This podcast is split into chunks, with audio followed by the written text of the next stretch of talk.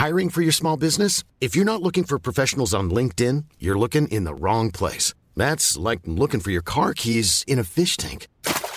LinkedIn helps you hire professionals you can't find anywhere else, even those who aren't actively searching for a new job but might be open to the perfect role. In a given month, over 70% of LinkedIn users don't even visit other leading job sites. So start looking in the right place. With LinkedIn, you can hire professionals like a professional. Post your free job on linkedin.com slash people today. Burrow is a furniture company known for timeless design and thoughtful construction and free shipping. And that extends to their outdoor collection. Their outdoor furniture is built to withstand the elements, featuring rust-proof stainless steel hardware, weather-ready teak, and quick-dry foam cushions. For Memorial Day, get 15% off your Burrow purchase at burrow.com slash ACAST and up to 25% off outdoor. That's up to 25% off outdoor furniture at burrow.com slash ACAST. Planning for your next trip? Elevate your travel style with Quince. Quince has all the jet-setting essentials you'll want for your next getaway, like European linen, premium luggage options, buttery soft Italian leather bags, and so much more. And is all priced at 50 to 80% less than similar brands. Plus, Quince only works with factories that use safe and ethical manufacturing practices. Pack your bags with high-quality essentials you'll be wearing for vacations to come with Quince. Go to quince.com slash pack for free shipping and 365-day returns. Buenas noches. Bienvenidos al Criminalista Nocturno.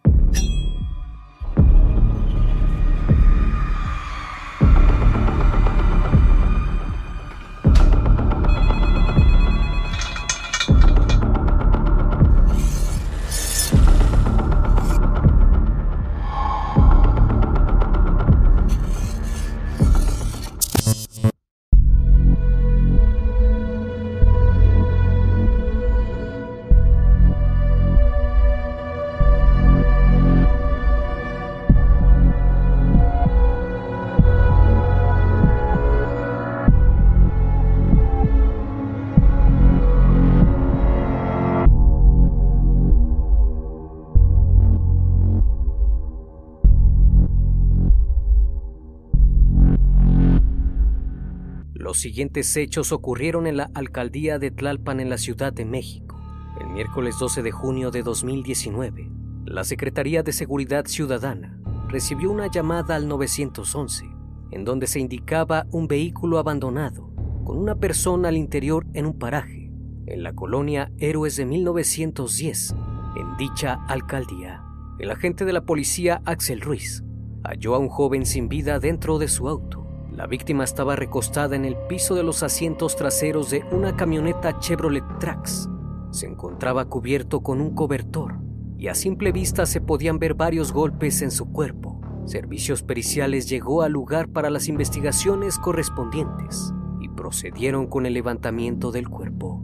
El chico fue identificado como Leonardo Avendaño, de 29 años de edad. El criminalista nocturno.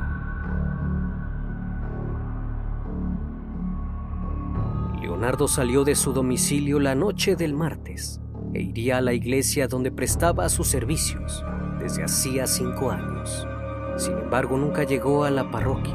Esto luego de que el padre Francisco Bautista llamara al hermano del joven para preguntarle por Leonardo, ya que se suponía que iba a verse con él, pero no lo hizo.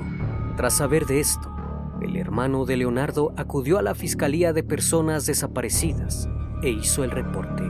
Fue entonces cuando comenzó la búsqueda. Lo último que se sabía de él es que iba a la parroquia Cristo Salvador, ubicada en la calle Alfredo Bonfil, en la colonia Miguel Hidalgo, tercera sección en Tlalpan.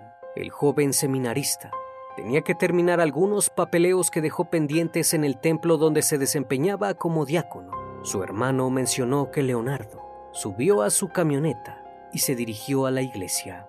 No pasaron muchas horas antes de que lo encontraran, pues el Ministerio Público de la Alcaldía de Tlalpan se comunicó con el hermano de Leonardo para informarle que lo habían hallado dentro de su auto sin vida, a un costado de la carretera de la calle Eucalipto, en la colonia Héroes de 1910. De inmediato José Avendaño acudió a las instalaciones de la Procuraduría para reconocer el cuerpo Ahí pudo identificar el vehículo y el cuerpo de su familiar, por lo que inició el trámite para que pudieran entregárselo, no sin antes notar que el chico mostraba signos de violencia. Una vez concluida la necropsia, la causa del deceso fue dictaminada como asfixia. Tanto los familiares como los miembros de la congregación estaban consternados ante lo sucedido, pues Avendaño no tenía inconvenientes con nadie. No era un tipo que buscara problemas ni nada por el estilo. En la necropsia se confirmó que estaba limpio de alcohol o alguna sustancia ilícita. El móvil del crimen tampoco había sido el robo, por lo que nadie comprendía qué había pasado y cuál era el motivo por el que lo asesinaron. Los investigadores del caso se encontraban en el lugar del hallazgo, buscando algún indicio relevante, juntando toda la información posible para el esclarecimiento del hecho.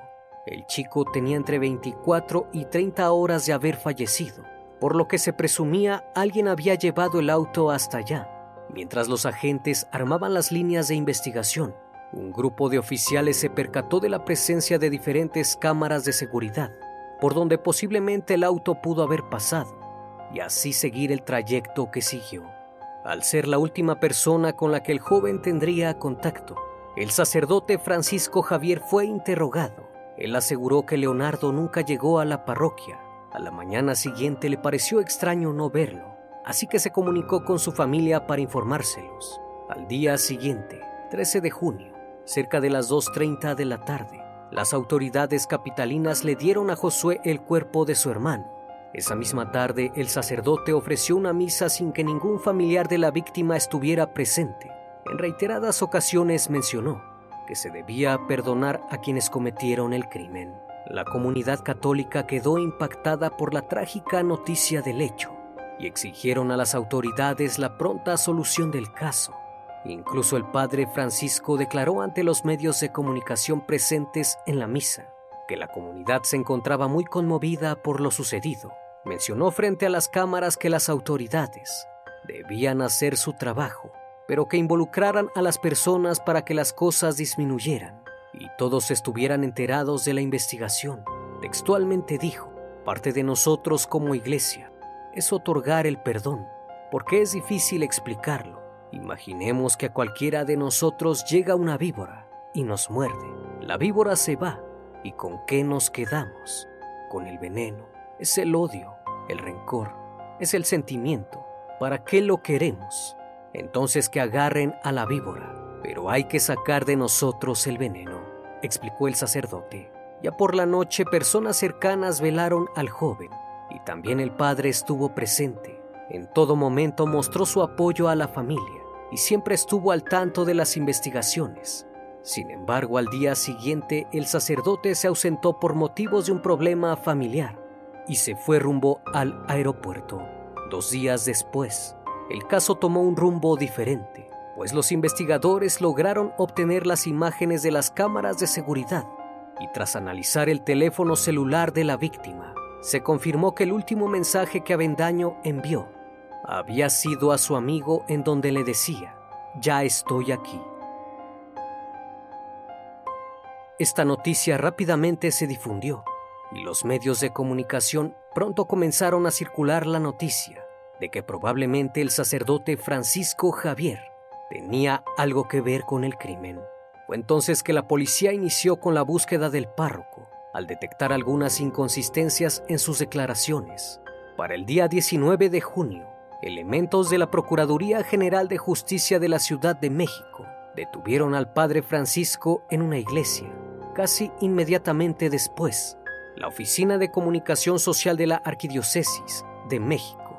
Emitió un comunicado afirmando que la Iglesia Católica de la Ciudad de México esperaba y confiaba en el trabajo de las autoridades encargadas de la investigación y de la procuración de justicia fuese eficaz, rigurosa y apegada estrictamente a derecho, pero muchos miembros de la congregación estaban indignados ante la detención del cura ya que afirmaban que él sería incapaz de cometer un hecho como ese.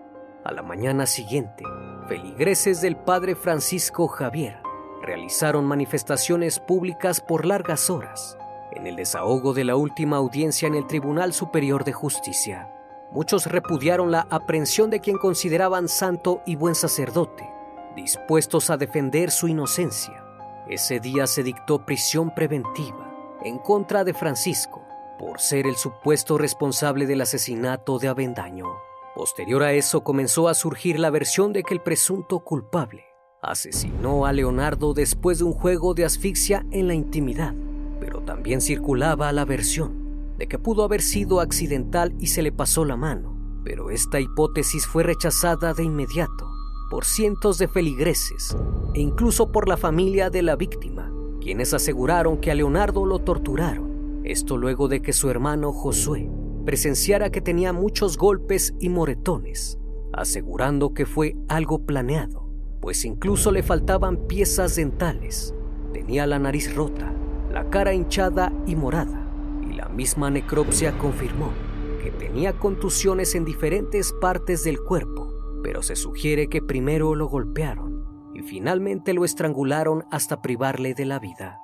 Josué negó la versión de que su hermano habría fallecido a causa de un juego íntimo. Los días posteriores cientos de feligreses acudieron a la Basílica de Guadalupe para orar por la liberación del sacerdote. Incluso comenzaron a juntar firmas para que lo pusieran en libertad, pues acusaron a las autoridades de poner un chivo expiatorio. El 24 de junio, se anunció la vinculación a proceso de Francisco Javier, señalado por el asesinato de Leonardo Avendaño.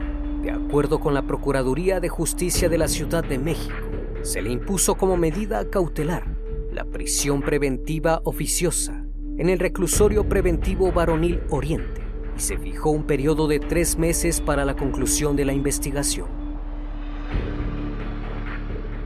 Leonardo Avendaño Chávez era originario de la Ciudad de México y tenía 29 años. Era un joven estudioso y muy alegre, al que le gustaba viajar y quien profesaba una postura católica muy clara. Era un chico muy cercano a su familia y a su comunidad. Gracias al apoyo de su familia, logró terminar una licenciatura en teología por la Universidad Intercontinental y recientemente se había graduado de la maestría en psicoterapia psicoanalítica en la misma institución educativa. Recientemente su madre había fallecido a causa de un paro cardíaco, pero eso no lo detuvo para seguirse preparando, pues tenía una meta muy clara, convertirse en sacerdote. El chico trabajaba en la parroquia Cristo Salvador, donde se desempeñaba como diácono. Era asistente del sacerdote Francisco Javier, quien le tenía mucha confianza, pues era un devoto que se la pasaba estudiando ayudando al padre y a la comunidad. Él tenía muy clara su postura ante las relaciones que existen entre hombre y mujer. Desaprobaba en su totalidad cualquier relación fuera del matrimonio o con personas del mismo género. Por eso es que quienes lo conocían, así como sus familiares, no creían en la teoría de la relación íntima entre él y el sacerdote. Días antes de haber desaparecido, Leonardo Avendaño se acababa de mudar a un nuevo departamento en la colonia Miguel Hidalgo Primera Sección, en la alcaldía de Tlalpan, por lo que había invitado a su familia para celebrar el viernes 14 de junio. No obstante, esto no fue posible porque lo asesinaron. Algo que resultaba extraño en el caso es que los investigadores se dieron cuenta que a pesar de que el joven no tenía un empleo remunerado monetariamente, tenía un auto, pagaba una renta de 6 mil pesos por el apartamento y además de eso, tenían registro de que el chico había visitado muchos lugares en diferentes países y tenía una solvencia económica bastante buena, por lo cual para descartar cualquier línea de investigación posible, la Procuraduría pidió a la Unidad de Inteligencia Financiera de la Secretaría de Hacienda y Crédito Público que revisara las actividades financieras de las cuentas de Leonardo Avendaño como parte de las pesquisas complementarias fijadas por el juez de control para el cierre de la investigación, dado que los agentes tenían la sospecha de que efectivamente Avendaño y el sacerdote mantenían una relación. Por esa razón podía costear sus viajes y todo lo necesario. Quizás el chico lo había amenazado con contarlo todo si no le seguía dando dinero. Ante el miedo de ser descubierto, optó por privarlo de la vida. Días después, algunos medios de comunicación difundieron la noticia de que los investigadores habían hallado un teléfono celular de última generación y un iPad con fotografías comprometedoras, en las que supuestamente aparecía Leonardo junto con tres sacerdotes, uno de ellos el padre Francisco Javier, por lo cual se fortalecía la hipótesis de la extorsión del chico hacia el padre a través del análisis de cámaras, telefonía, testigos y diferentes pruebas periciales. Se relacionó al detenido con los hechos y las autoridades no tenían la mayor duda de que él era el culpable. Gracias a toda la información recabada, lograron hacer la reconstrucción de los hechos. Aquel 11 de junio de 2019, el padre Francisco mencionó que después de las 10.30 de la noche, un hombre del grupo de alcohólicos anónimos lo fue a ver, porque había dejado las llaves de la iglesia dentro. A las 11 de la noche, este sujeto se fue, y el padre Francisco se fue a dormir, gracias a los mensajes del teléfono celular de Leonardo se pudo confirmar que fue el sacerdote quien lo citó en la iglesia. Sin embargo, el cura afirmó que Leonardo nunca llegó. Por esa razón le llamó al hermano del chico para saber si había pasado algo, ya que también se le había hecho raro que no llegara. No obstante, su declaración no concordaba con los mensajes de la víctima. Aquel día 11 de junio, el chico le envió un mensaje a su hermano para decirle que pasaría la noche en la casa del padre Francisco. Minutos después, Leonardo le avisó a un amigo que se estaba quedando en el apartamento que recién había alquilado, que no llegaría a dormir, porque se iría a quedar a la casa del sacerdote. También le dijo que más tarde cuando llegara le avisaría. A las 10.56 de la noche, las cámaras de vigilancia ubicaron el vehículo de Leonardo sobre la calle Corregidora, rumbo a la iglesia Cristo Salvador. Posteriormente a las 11 con 3 minutos, Leonardo le mandó otro mensaje a su amigo, diciéndole que ya había llegado a la casa del sacerdote. Esta vez se logró ubicar en la calle Corregidora, esquina Avenida de las Torres, a un costado del Oxo. Luego el vehículo de la víctima fue visto entrando a la parroquia, solo un minuto después, y permanecer ahí hasta las 3.16 de la madrugada, puesto que a esa hora se vio salir nuevamente el auto de Leonardo, es decir, cuatro horas y 12 minutos después de haber entrado.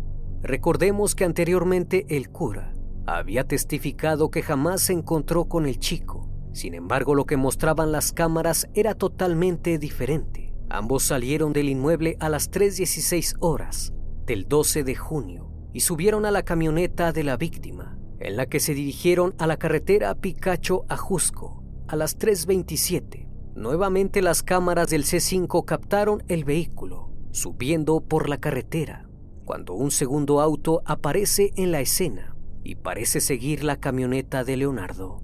Los videos que las autoridades han analizado ubican al vehículo en el lugar del hallazgo. Presuntamente fue a recoger al sacerdote Francisco. A las 3.48, el auto es captado en el paraje de la colonia Héroes de 1910, donde fue encontrado el cuerpo de la víctima. Un minuto después, el trabajo de los agentes de investigación determinó que un segundo vehículo involucrado llegó al lugar y se retiró 13 minutos después. El peritaje detalló que al padre Francisco Javier le llevó este tiempo asesinar al chico. Lo golpeó para finalmente tomarlo por el cuello hasta asfixiarlo. Leonardo no tuvo oportunidad de defenderse ni de pedir ayuda. Según la cronotanatología del cuerpo, este aparentemente no esperaba el ataque. Todo apuntaba a una discusión o un desacuerdo de tipo personal. Una vez concluido el ataque, el sacerdote dejó el cuerpo en la parte trasera del vehículo y lo cubrió con una cobija amarilla para posteriormente huir en otro vehículo que ya lo esperaba. Es a las 4 con 1 cuando se ve salir al segundo auto de la zona y bajar por la carretera rumbo a la iglesia. Las cámaras de seguridad también captaron el trayecto de regreso. Esta segunda persona es buscada por las autoridades pues él también se cuenta con imágenes y datos particulares del auto que usó para llevar al párroco, desde el lugar de los hechos hasta la iglesia Cristo Salvador. Una vez que llegó al templo, esperó unos minutos y llamó al hermano de Leonardo para informarle que el chico no había llegado a la parroquia a realizar sus labores diarias. En ese momento fue que sus familiares se preocuparon y lo empezaron a buscar. Horas después lo encontraron sin vida. La ruta que siguió Leonardo se pudo establecer de acuerdo a su teléfono celular. Gracias a ello los investigadores pudieron armar la cronología del caso y buscar en las cámaras de seguridad el auto de Avendaño. En cuanto a las imágenes obtenidas del iPad de la víctima, sus mismos familiares mencionaron que todo era mentira y que no había fotografías que detonaran un acto íntimo entre ambos, ni tampoco que Leonardo las hubiese usado para extorsionar a los curas, como se había dicho, aunque posteriormente se reveló que las autoridades se encontraron en el iPad y celular de la víctima fotos comprometedoras de Leonardo con tres sacerdotes, entre ellos el padre Francisco. La prima de la víctima afirmó que no había una sola prueba de que Leonardo usó las fotografías para extorsionar a los sacerdotes, con los que supuestamente sostuvo una relación íntima, por lo que no sabían a ciencia cierta por qué lo habían asesinado. Meses después, el 14 de noviembre, el sacerdote dirigió un mensaje a todos los fieles a través de redes sociales, en donde se puede leer.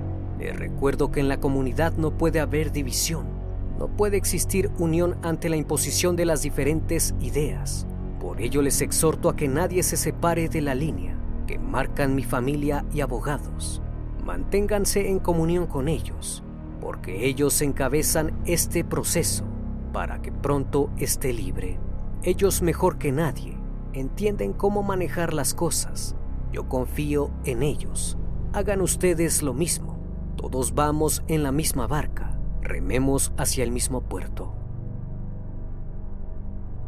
El juicio tan esperado llegó el 6 de abril de 2021, durante la audiencia, celebrada en la Sala 28 de Juicios Orales del Tribunal Superior de Justicia de la Ciudad de México se dio a conocer que el párroco asesinó a Leonardo con alevosía y ventaja. El juez calificó el asesinato como un acto de traición, pues la víctima no esperaba la agresión en su contra, la cual según el peritaje se dio en el propio automóvil de Leonardo.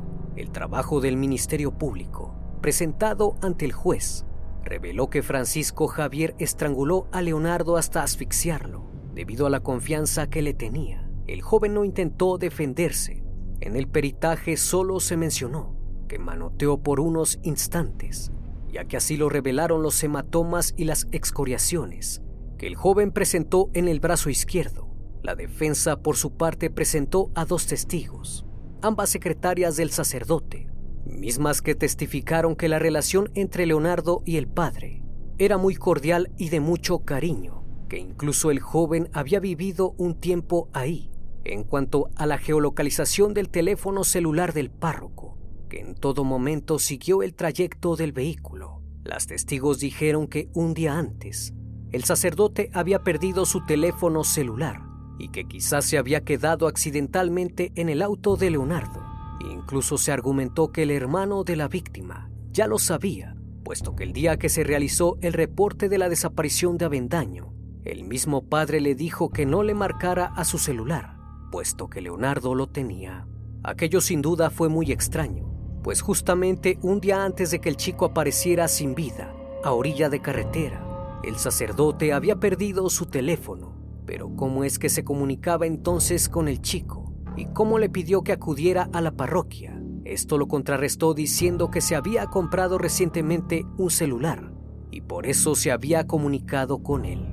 Los testimonios presentados por la defensa pretendieron desvirtuar las hipótesis, pero ese argumento fue desechado por el juez, ya que el trabajo de investigación estableció que desde ese mismo número telefónico, el párroco avisó a la familia de Leonardo que no había llegado a la iglesia. Por consiguiente, lo situaba en tiempo y forma dentro del vehículo de Leonardo.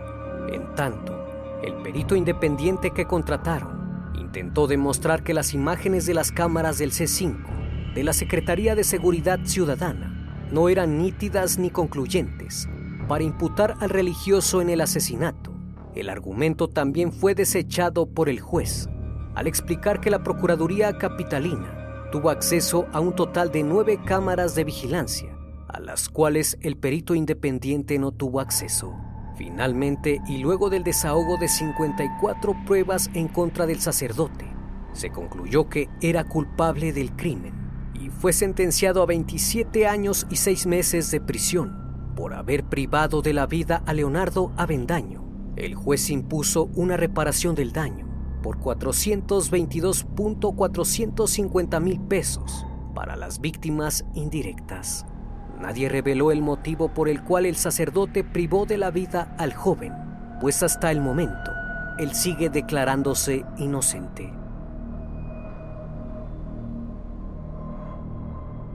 Como cada noche, estimado público, agradezco su compañía. Si aún no estás suscrito, te invito a que lo hagas y formes parte de esta gran comunidad. Reciban un fuerte abrazo de mi parte y no me queda más que desearles que sigan pasando un excelente día y estén de lo mejor. Esto es El Criminalista Nocturno. Hasta la próxima emisión. Buenas noches.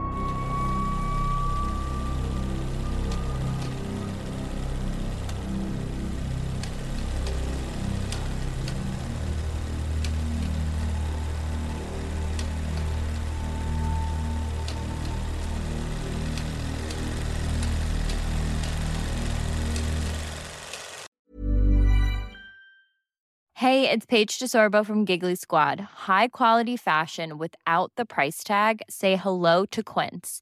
I'm snagging high-end essentials like cozy cashmere sweaters, sleek leather jackets, fine jewelry, and so much more. With Quince being 50 to 80% less than similar brands.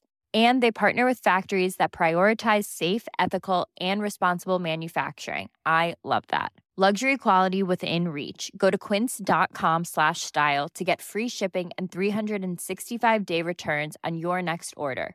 Quince.com slash style.